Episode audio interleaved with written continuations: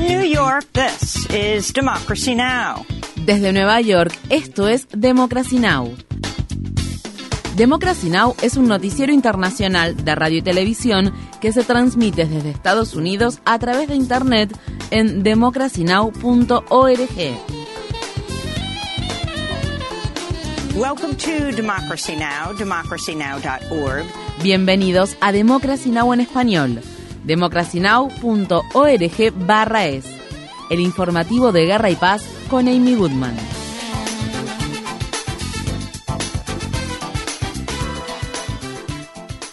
Al menos ocho migrantes murieron luego de que dos botes naufragaran el sábado frente a la costa de la ciudad californiana de San Diego. Una mujer que se encontraba a bordo de uno de los botes llamó en la noche del sábado al número de emergencia 911 para pedir ayuda. Cuando las autoridades llegaron al lugar del naufragio encontraron dos botes pero ninguna persona sobreviviente. Aún no se conocen más detalles sobre las víctimas. En los últimos años se ha vuelto más frecuente que los migrantes intenten cruzar desde México hacia Estados Unidos en embarcaciones. Esto al tiempo que el gobierno del presidente Biden continúa aplicando duras políticas fronterizas y de inmigración que han impedido a la mayoría de las personas migrantes buscar asilo en la frontera sur de Estados Unidos e ingresar de manera segura a dicho país. En Europa, la Guardia Costera de Italia ha rescatado este sábado tres embarcaciones con más de 1.300 personas a bordo frente a la costa sur del país, al tiempo que asciende a 76 el número de muertes por un naufragio ocurrido hace dos semanas frente a la costa de la región italiana de.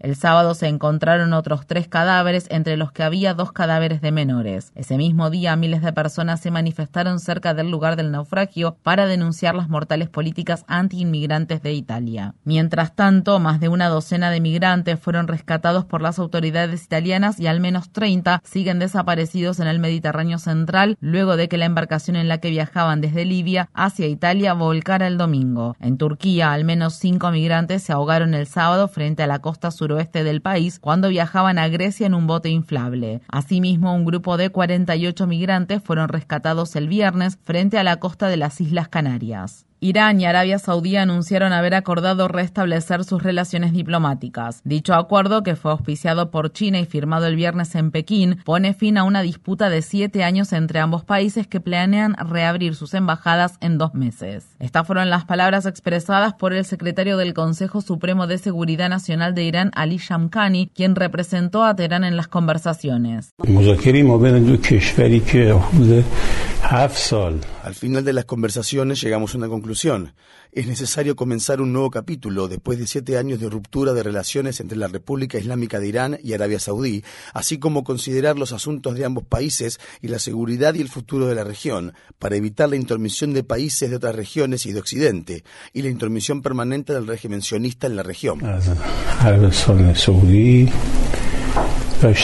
La noticia llega en un momento de crecientes tensiones entre Washington y Teherán y Washington y Pekín. La Casa Blanca celebró con cautela el acuerdo y negó que esto fuera señal de una creciente influencia china a nivel global, al tiempo que el portavoz del Consejo de Seguridad Nacional estadounidense, John Kirby, dijo que Estados Unidos no se retiraría de Medio Oriente. En los territorios ocupados de Cisjordania, un grupo de soldados israelíes mataron el domingo por la mañana a tres hombres palestinos en un tiroteo que tuvo lugar cerca de la ciudad de Naplusa. Acto de violencia se produjo un día después de que aproximadamente medio millón de personas se manifestaran por décima semana consecutiva en diferentes ciudades de Israel para protestar contra los planes del gobierno de extrema derecha de limitar de manera drástica las potestades del Poder Judicial. En Estados Unidos, cientos de manifestantes, encabezados por varias organizaciones judías estadounidenses, protestaron el domingo contra la visita del ministro de Finanzas de Israel a Washington, D.C., luego de que el gobierno de Biden le otorgara una visa diplomática para hablar en una conferencia de inversores. Bezalel Smotrich fue acusado de respaldar un pogromo contra los palestinos cuando dijo a principios de marzo que Israel debería borrar del mapa la localidad palestina de Juwara. Sus comentarios se produjeron pocos días después de que un grupo de colonos judíos atacaran la localidad, quemando autos y casas y matando a un palestino. En la República Democrática del Congo, al menos 19 personas murieron el domingo en un ataque atribuido al grupo rebelde denominado las Fuerzas Democráticas Aliadas. Las muertes se produjeron en la localidad oriental de Quirindera, en la provincia de Kibú del Norte. Esto ocurre solo unos días después de que al menos 36 personas murieran en un ataque similar que se produjo en la misma región. Estas fueron las palabras expresadas por una persona que sobrevivió al ataque. La situación que vivimos aquí es catastrófica debido al ataque y a los daños que este dejó. Muchas personas murieron luego de que les cortaran la garganta. Sus casas fueron quemadas y aquí en el hospital, aquí donde estamos parados, los rebeldes quemaron hasta los medicamentos y todo el material del hospital. La ONU advierte sobre un creciente desastre humanitario en la República Democrática del Congo, al tiempo que unas 300.000 personas huyeron en febrero de la ola de violencia que azota la provincia de Kivu del Norte. Estas fueron las palabras expresadas por un portavoz de la Agencia de la ONU para los Refugiados refugiados. Los equipos de la Agencia de la ONU para los Refugiados informaron de terribles testimonios de violaciones de los derechos humanos en las zonas afectadas, especialmente en los territorios de Rutshuru y Masisi, que incluyen asesinatos arbitrarios, secuestros, extorsiones y violaciones. Kidnapping, extortion and rapes los pedidos para que el presidente de Ruanda, Paul Kagame, deje de apoyar a los rebeldes del grupo M23, cuyos ataques han provocado el desplazamiento de más de medio millón de personas, se han incrementado, aunque Ruanda ha negado todo tipo de participación en los ataques. El gobierno del presidente de Estados Unidos, Joe Biden, informó el domingo que prohibirá la licitación futura de nuevos derechos de perforación de petróleo y gas en alrededor de 1,2 millones de hectáreas de aguas federales en el Océano Ártico y limitará la perforación en otras 5 millones de hectáreas en la Reserva Nacional de Petróleo en la vertiente norte de Alaska. Mientras tanto, la Casa Blanca aprobó el proyecto Willow, un proyecto de extracción masiva de petróleo y gas de 8 mil millones de dólares acordado con la compañía petrolera ConocoPhillips para ser desarrollado en el norte de Alaska. El viernes, la Casa Blanca negó que el gobierno estuviera preparado para dar luz verde al proyecto y dijo que aún no se había tomado la decisión final. Las organizaciones ambientalistas e indígenas han estado luchando contra el proyecto durante años. La compañía petrolera Saudi Aramco ha informado haber obtenido una ganancia de más de 161 mil millones de dólares en 2022, la mayor ganancia anual de la historia para cualquier compañía de combustibles fósiles. La secretaria general de Amnistía Internacional, Agnès Calamar, dijo que la cifra era impactante y pidió a Arabia Saudí, el reino propietario de gran parte de Saudi Aramco, que elimine gradualmente los combustibles fósiles y utilice las ganancias exorbitantes que obtiene de la venta de petróleo para respaldar los derechos humanos y otras compañías petroleras importantes también reportaron ingresos récord en 2022, al tiempo que, en el contexto de la guerra en Ucrania, la demanda de combustibles fósiles aumentó. Los residentes del estado de California se preparan para enfrentar más condiciones climáticas extremas, al tiempo que otro río atmosférico ha puesto a unas 15 millones de personas bajo alerta de inundaciones en los estados de California y Nevada. En el condado de Monterey, en el norte de California, la crecida del río Pájaro rompió un dique durante el fin de semana, lo que provocó un flujo descontrolado de agua en las áreas circundantes al dique y obligó a miles de personas a evacuar sus hogares. En Perú, al menos seis personas murieron y cientos de viviendas resultaron dañadas o destruidas durante el fin de semana cuando un poderoso ciclón desató lluvias torrenciales. Por otra parte, el estado australiano de Queensland registró inundaciones sin precedentes debido a las fuertes lluvias que se desataron la semana pasada, lo que provocó la evacuación de al menos un centenar de personas. Por su parte, el ciclón Freddy tocó tierra el domingo en Mozambique por segunda vez en un mes, por lo que rompió el récord histórico como el ciclón tropical de mayor duración y la energía acumulada más alta jamás observada en una sola tormenta. Los reguladores bancarios de Estados Unidos han tomado medidas extraordinarias para apuntalar el sistema financiero del país luego de que el pánico bancario provocara la semana pasada la quiebra repentina del banco californiano Silicon Valley Bank y generara temores de que se desatara un contagio financiero. El gobierno de Biden dice que todos los clientes del banco Silicon Valley Bank tendrán acceso a sus fondos este lunes, incluidos los fondos de los depósitos no asegurados y los que excedan el límite de un cuarto de millón de dólares establecido por la Corporación Federal de Seguros de Depósitos. Dicha agencia, la Reserva Federal y el Departamento del Tesoro han tomado medidas similares para proteger a los clientes del banco Signature Bank de Nueva York, un socio clave para las empresas de criptomonedas, luego de que la entidad quebrara repentinamente el domingo. Estas son la segunda y tercera quiebras bancarias más grandes en la historia de Estados Unidos. La presidenta del Consejo de Asesores Económicos de la Casa Blanca, Cecilia Rose, intentó minimizar minimizar los temores a que se genere un colapso financiero aún mayor. Nuestro sistema bancario se encuentra en un lugar fundamentalmente diferente al que estaba hace una década, y las reformas que se implementaron entonces realmente brindan el tipo de resiliencia que nos gustaría ver. Es por ello que confiamos plenamente en nuestros organismos reguladores.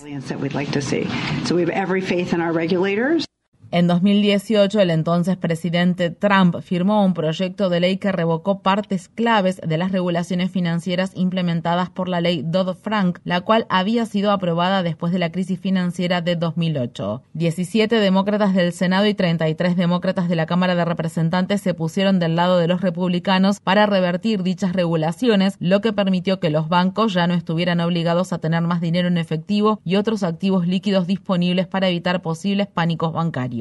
Además, bajo la ley de 2018, las instituciones bancarias ya no tenían que someterse a pruebas de estrés por parte de la Reserva Federal, las cuales podrían haber expuesto las debilidades de los bancos Silicon Valley Bank y Signature Bank. El director ejecutivo de Silicon Valley Bank, Greg Becker, presionó al Congreso en 2015 para que se revocara la ley Dodd-Frank. El presidente Biden habló sobre este tema en un discurso que pronunció este lunes. En el estado de Georgia, una autopsia independiente de una persona que recibió en enero un disparo mortal por parte de la policía de la ciudad de Atlanta halló que la víctima tenía las manos levantadas cuando lo mataron. Manuel Esteban Terán, de 26 años, a quien llamaban Tortuguita, murió tras ser alcanzado por los disparos de la policía estatal de Georgia cuando los agentes atacaron un campamento de protectores del bosque, un grupo de manifestantes que se han opuesto a la construcción del centro de capacitación policial conocido como Cop City, un proyecto que cuenta con un presupuesto de 90 millones de dólares y que se llevará a cabo en un bosque público de Atlanta. La autopsia que se dará a conocer en su totalidad este lunes también revela que Tortuguita probablemente estaba en el suelo en posición sentada y con las piernas cruzadas cuando le dispararon. La familia de Tortuguita demandó el viernes a la ciudad de Atlanta luego de que se bloqueara la publicación de más videos cuyas imágenes podrían servir como evidencia del tiroteo. La muerte de Tortuguita atrajo la atención nacional sobre el centro de capacitación policial Cop City al tiempo que las protestas se extienden por todo el país. El ex vicepresidente Mike Pence pronunció su crítica más dura hasta el momento contra el expresidente Donald Trump por su papel en la insurrección del 6 de enero de 2021 en el Capitolio de Estados Unidos. Durante la cena anual del Club Gridiron, un evento de élite de la ciudad de Washington, D.C., que reúne a miembros de la clase dirigente política y periodística, Pence dijo a los asistentes, las palabras imprudentes de Trump pusieron en peligro a mi familia y a todos los que se encontraban en el Capitolio ese día, y sé que la historia hará que Donald Trump